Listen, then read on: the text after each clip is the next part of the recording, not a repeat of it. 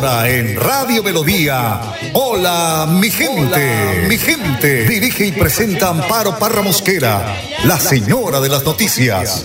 Hola, mi gente. Programa de orientación periodística y de servicio social al servicio de Bucaramanga y Santander y con los hechos que suceden diariamente en el país. De lunes a viernes, de 8 a 8 y 30 de la mañana, para que usted esté bien informado. Señoras y señores, con ustedes, Amparo Parra Mosquera, la señora de las noticias.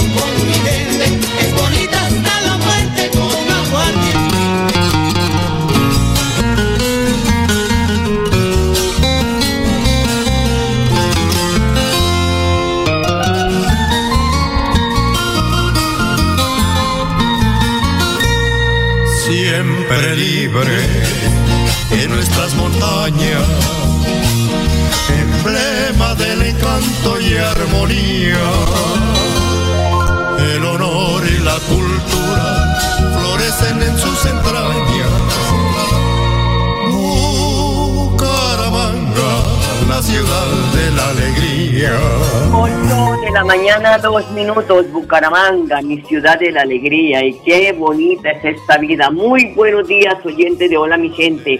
Son las 8 de la mañana, dos minutos de este miércoles 26 de enero y les deseo un día bendecido por Dios. Bueno, Colombia definitivamente sigue con una dirigencia política de espaldas a la realidad que se vive en el país. Ofensas, calumnias, trapos al sol, en fin, y nada de propuestas para esta Colombia que está hastiada de tanta polarización.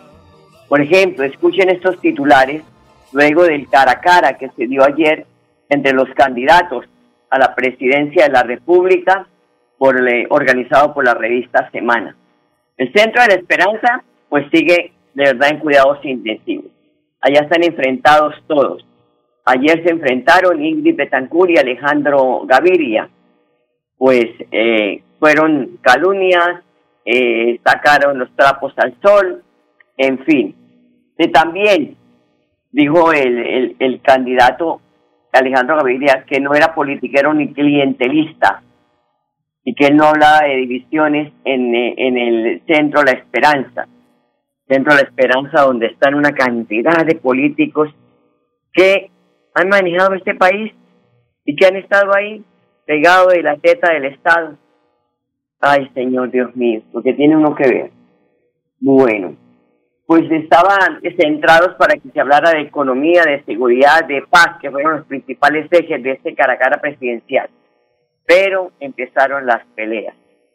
De pronto, en algún momento, dice el candidato eh, Petro, se enfrentó también contra Ingrid Betancourt, quien le dijo que, pues, que, que Petro le vendió el alma al diablo, le dijo Ingrid Betancourt.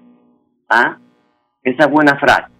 Otra, le dijo de todo Juan Manuel Galán a Gustavo Petro, la arremetida, porque en ese cara a cara le tocó el nombre del papá, de Luis Carlos Galán Sarmiento.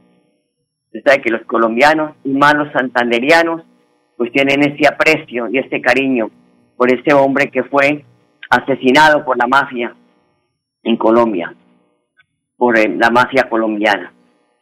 Entonces uno dice, ¿dónde están las propuestas? Que no acepto que llegue a su partido fulano de tal. Pues, pero díganlo por qué. Es que es ladrón, es que tal cosa, sí. Pero que tengan pruebas. Porque hay gente que habla por hablar y después tiene que retratarse de todo lo que ha dicho. Dos pas- pasitos para adelante, un pasito para atrás. Eso es lo que le pasa a la gente bocona. Ahí está el enfrentamiento. Ahora hasta las reinas de belleza están metidas en este, en este tema, en esta polémica, en estas retóricas que hoy tienen contra el país y contra las personas que están participando. Hagan campaña, pero háganlo con propuestas, con ideas.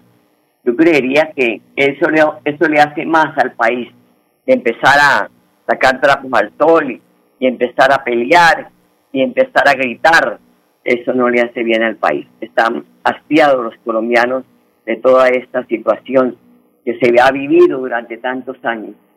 Hablamos de unión, hablamos de paz, pero solo de eso hablamos, pero no aplicamos.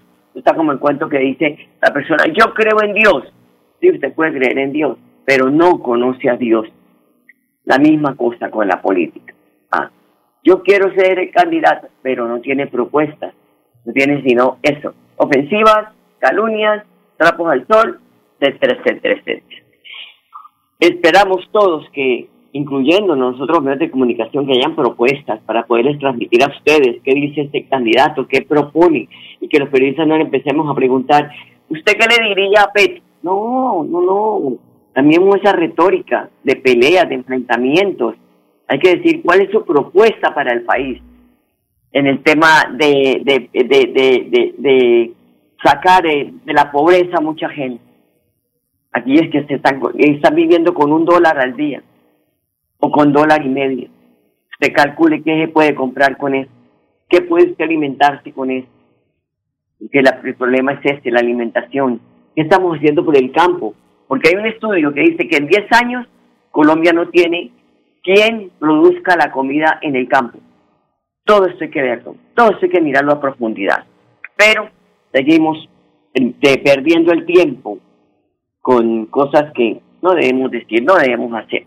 8 de la mañana, 7 minutos. Hoy es el Día Internacional de la Educación Ambiental. Una efeméride que busca sensibilizar a las personas sobre la delgada línea que existe entre el desarrollo humano y la conservación del planeta. La educación ambiental viene a crear conciencia sobre la importancia de cuidar el medio ambiente, de proteger la flora y la fauna de sus localidades y sumarse a las iniciativas mundiales aquellos manes que tienen, no sé, queman pólvora todos los días, oiga, piensen en eso, piensen en la fauna, piensen en la flora, aquellos que derriban los árboles, ¿ah? tomen conciencia de que se acaba el agua y quedamos, vean, como el ternero. Pero también busca hacer presión a los gobiernos para que creen políticas que resguarden los entornos naturales y den soluciones a las problemáticas medioambientales del país. Por eso hoy tenemos que tomar esa conciencia de celebrar el Día Internacional de la Educación Ambiental. Si usted sembró un arbolito, cuídelo. Póngale el nombre de su mamá, de su papá, de su hermano, del que más quiso, el novio, del que se fue, del que la dejó ahí como las, eh, como ¿qué se dice? Bueno, como la de, no sé qué, de barran. Entonces, eso es lo que tenemos que hacer, tomar conciencia. No sembrar un árbol y ya, ya, yo sembré, no, hay que cuidarlo hay que dejar que crezca derechito. Eso es lo que queremos.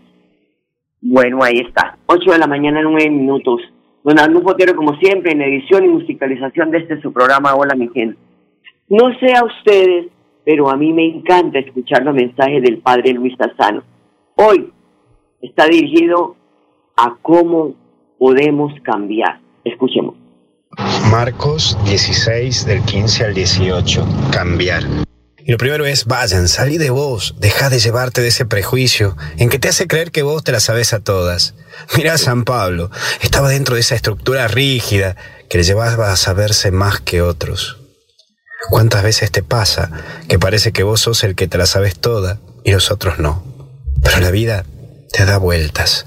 Mirá, cuando yo era cura joven, recién ordenado, creía que me las sabía, me las sabía todas y que hasta el Vaticano no paraba. Y sabes cómo me caí, ¿no? Me di cuenta que la vida no pasa por ahí. La vida no pasa por esto de llegar al puestito en el arzobispado. No, no, no, no. Que uno no se la sabe a, nada. Y que es la vida quien te va enseñando, sí. Y aprendes a ver que de quien menos te esperas es ese quien te va a dar una mano. Así que no juzgues a nadie, no prejuzgues a nadie, porque puedes quedar en offside. Pero también está esto de bautizar. Tu función y la mía es mostrar esperanza, llevar a Dios, llenar de Dios. No te olvides que estamos llamados a evangelizar, porfa. No disfraces lo espiritual y evangélico con mera ayuda social. Una cosa no quita la otra, pero sí una puede sobreponerse sobre la otra y hasta incluso asfixiar. Cuando tuvo que aclarar esto el Papa Juan Pablo II con la situación de curas tercermundista, ¿no? Porque somos testigos de esperanza, decía él, y no generadores de ideologías, porque Jesús no es una idea, es una persona. Y por último, confines de la tierra. Soy un convencido que tenemos muchos San Pablos en estos tiempos, que más que viajar y escribir, navegan por las redes sociales y llevan a Jesús. Hoy necesitamos de vos y de tantos que anuncien a Jesús con esa vida simple y sencilla. Que hoy la conversión de San Pablo te recuerde que todos podemos cambiar y que nadie se la sabe a todas. Esa para que caigamos del caballo del egocentrismo que habita en nosotros y descubramos que otros nos pueden ayudar a ver. Que Dios te bendiga, te acompañe y te proteja en el nombre del Padre, del Hijo y del Espíritu Santo. Hasta el cielo no paramos. Cuídate. Gracias, Padre, lo mismo.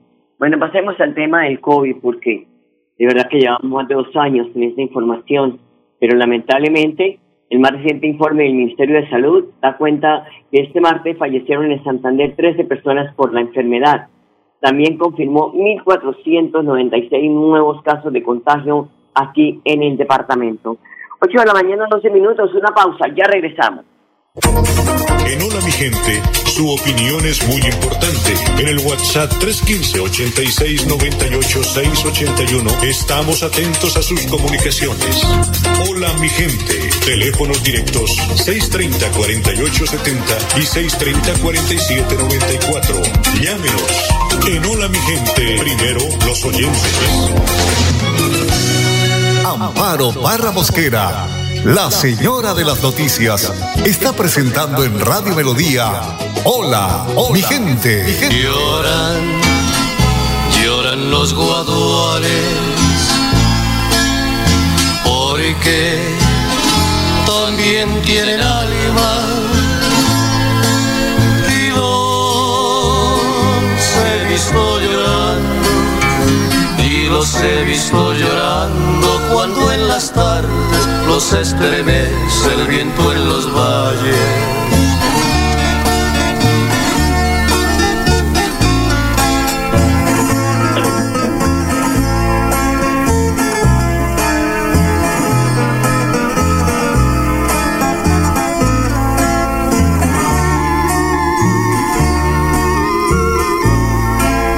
de la mañana 13 minutos composición de Jorge Villamil Cordobés, mi paisano, que en paz descanse, los guaduales. 8 de la mañana, 13 minutos. La jornada de este martes 25 de enero fue de firmas en la Casa de Nariño. Póngale atención, el presidente de la República, Iván Duque, sancionó la ley o tres normas que él definió como emblemáticas tienen que ver entre, pues están aprobados ya y sancionados con sanción presidencial, la ley de seguridad ciudadana. La ley de seguridad ciudadana, dijo, dijo, abra comillas, es el triunfo de la legalidad, responde una promesa de campaña. Digo, el presidente Duque, luego de estampar su firma en el articulado que fue conciliado por el Congreso el pasado 22 de diciembre. Según el Ejecutivo, con la aprobación de la Ley de Seguridad Ciudadana, se aprueba también un articulado diseñado para combatir a los delincuentes y proteger a los ciudadanos. Que recuerden que en ese momento se captura a un delincuente y más dura usted en dar la vuelta y se vuelve a encontrar en la otra esquina, porque lo tienen que dejar libre si no hay una, una denuncia formal y ahí está, el hombre sale y entra, o, o la vieja que está robando, salen y entran. Ahora no, ahora se les acabó la guachafita. Aquellos que, le dan piedra a todo y que acaban los buses y los semáforos, también tendrán que responder ante la ley. 8 de la mañana, 15 minutos. Y el aumento del pie de fuerza para Santander es una solicitud del gobierno departamental al ministro Diego Molano.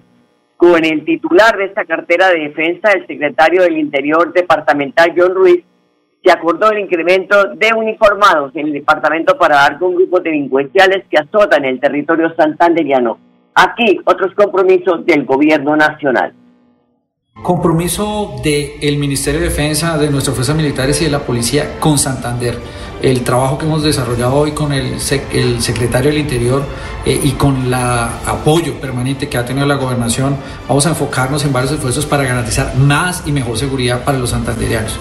Fortalecer el pie de fuerza con un convenio eh, de becas especiales para que los jóvenes santanderianos hagan parte de nuestra policía y luego ayuden en el cuidado y la protección de Santander. En segundo término, en analizar unos proyectos de infraestructura para fortalecer nuestra capacidad militar y presencia allí en el departamento. Y lo tercero, trabajar en tecnología para la seguridad. Vamos a evaluar varias posibilidades de cómo se apoya con tecnología la seguridad en el área metropolitana y por supuesto en las fincas, para que haya fincas más seguras en el departamento. Es la información que nos entregan desde el Ministerio de la Defensa. Pero es que la Policía Metropolitana no le da tregua a los grupos de microtráfico que le están respirando en la nuca a este grupo dedicados al microtráfico que con drones montan ahora la policía operativos para capturarlos. El coronel José Oscar Jaramillo, comandante de la MEU, reporta la aprehensión de un hombre de 29 años que en inmediaciones del municipio de Florida Blanca fue divisado en el aire cuando se dedicaba a la venta de estupefacientes. Sí, esta capacidad que nosotros hemos venido utilizando constantemente en estos últimos días, principalmente para ayudar a la disminución de estos delitos que tanto afectan a nuestra comunidad, a nuestra sociedad bumanguesa, específicamente en el municipio de Florida Blanca. Tras días de verificaciones y de seguimientos a una persona que se encontraba al parecer expendiendo sustancias alucinógenas, eh, se hace esta verificación y se encuentra, al sentirse perseguido, eh, arroja las sustancias hacia un lugar eh, boscoso, pero con nuestro dron específicamente pudimos llegar, ubicarlo y capturarlo. Se incautaron varias dosis de bazuco, sustancia conocida como perico y marihuana, que esto libra y limpia un poco a nuestros municipios y quita este veneno que tanto aqueja a nuestra juventud. Claro, esta capacidad que estamos explotando en la metropolitana Bucaramanga nos permite tener otros ojos y ojos en el aire, una visión mejor. Y esto orienta no solo a nuestras patrullas, orienta a nuestros hombres y orienta inclusive a la misma administración para dictar sentencia en estos casos. Son las 8 de la mañana, 18 minutos. José David Cabanzo, él es el jefe de gobernanza de la alcaldía de Bucaramanga y afirma que ha sido de gran recibimiento por parte de los padres de familia el acompañamiento de la alcaldía y la policía en el inicio de clases en los colegios de Bucaramanga.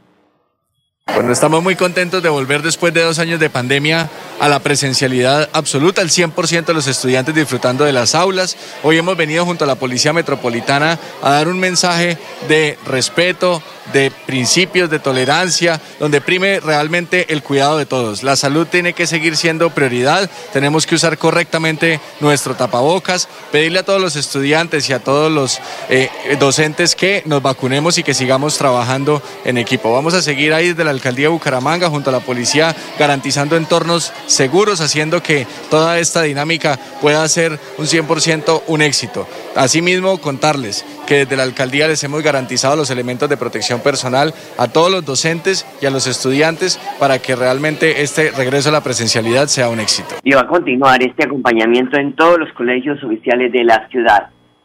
Vamos a una pausa y ya regresamos. Hola mi gente, un micrófono abierto para su participación.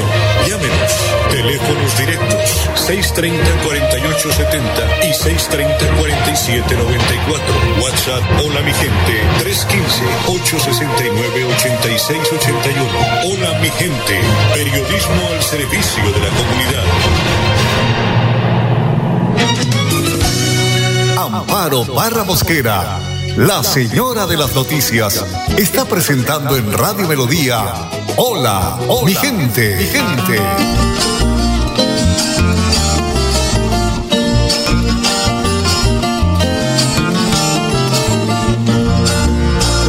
Santanderiana bonita, mujer activa y sencilla, en tu corazón se encuentra de la patria la semilla, en tu corazón se encuentra de la patria la semilla. En cumplimiento a la cuarta sesión de la Alianza por Santander, el gobernador Mauricio Aguilar hizo importantes anuncios de obras viales que tendrían una inversión de 14 billones de pesos y que serían ejecutados en el próximo cuatrienio. Escuchémoslo. Bueno, en esta importante cuarta reunión de la Alianza por Santander, en la cual los gremios, la bancada santanderiana, las diferentes instituciones gremiales, Cámara de Comercio, Pro Santander, hemos venido analizando y revisando cómo van los proyectos estratégicos para el departamento de Santander, cómo avanzan sus ejecuciones, los pendientes que se tienen eh, en nuestros territorios y cómo realmente lograr seguir articulando mayores recursos para la inversión de los mismos y sobre todo poder avanzar en esa conectividad y en ese desarrollo que requiere nuestro departamento. Tenemos una visita el próximo primero de febrero con el señor presidente en la cual vamos a presentar un proyecto muy importante estratégico que es el anillo vial eh, metropolitano eh, en la cual queremos que el gobierno nacional asuma un compromiso para poder eh, asegurar los recursos y tener cierre financiero y poder lograr la ejecución del mismo, seguir avanzando en proyectos importantes como la variante de San Gil, que es una obra que hoy está eh, en poco avance de ejecución, tenemos problemas con el contratista, esperamos que se defina una situación, si se cede este, este contrato y se pueda ceder a otra a otra firma contratista o si eh, su caso se caduque, al igual que la conectante C1, C2, que también presenta una situación similar, poder avanzar con la culminación de la vía Yuma en Barranca Bermeja, que también se requiere otros recursos importantes por parte de Ecopetrol, Gobierno Nacional, Municipal y Departamental. Entonces estamos analizando todos esos proyectos que sin duda se requieren para el departamento, al igual que eh, las rotondas eh, del anillo vial que se requieren hoy en, en este importante corredor porque vemos una situación preocupante de que empresas que están en las zonas francas, hoy dos de ellas se han ido precisamente a que hay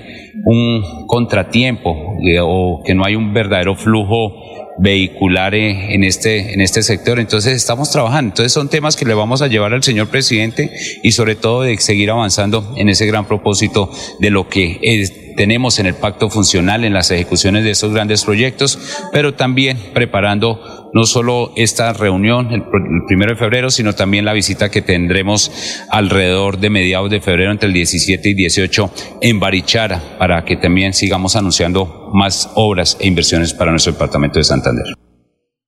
Y Juan Pablo Remolina es el director ejecutivo de ProSantander. ¿Qué es ProSantander? Una fundación integrada por el empresariado de la región que contribuye al desarrollo sostenible del departamento y que recibe con optimismo la realización de estos 11 megaproyectos que tendrán una inversión de 14 millones de pesos y que reanudan en la generación de empleo y mejor calidad de vida para los santanderianos.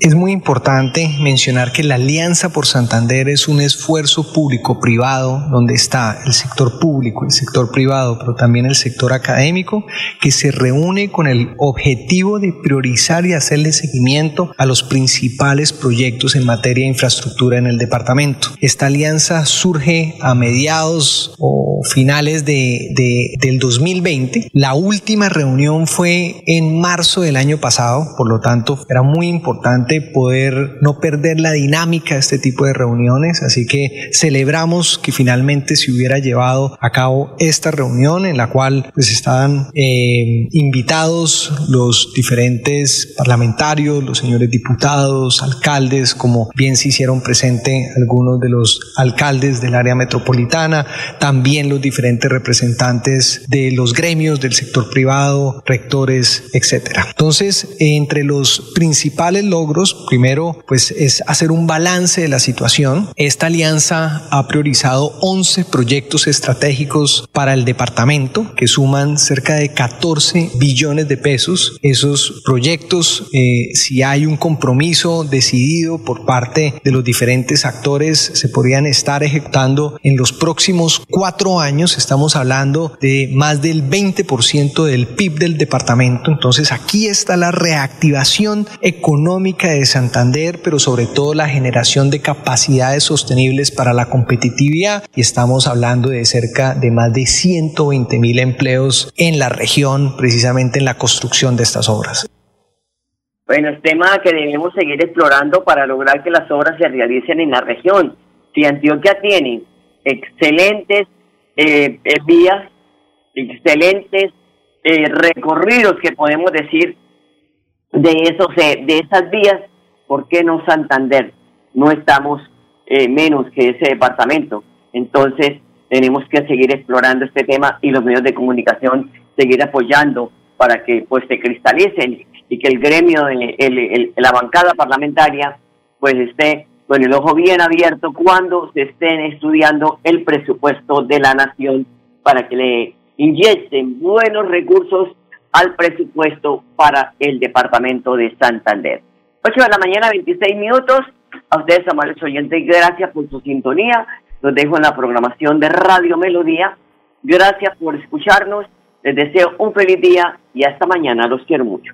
Hola mi gente, programa de orientación periodística y de servicio social al servicio de Bucaramanga y Santander y con los hechos que suceden diariamente en el país. Hola mi gente, mi gente. Dirige y presenta Amparo Parra Mosquera, la señora de las noticias.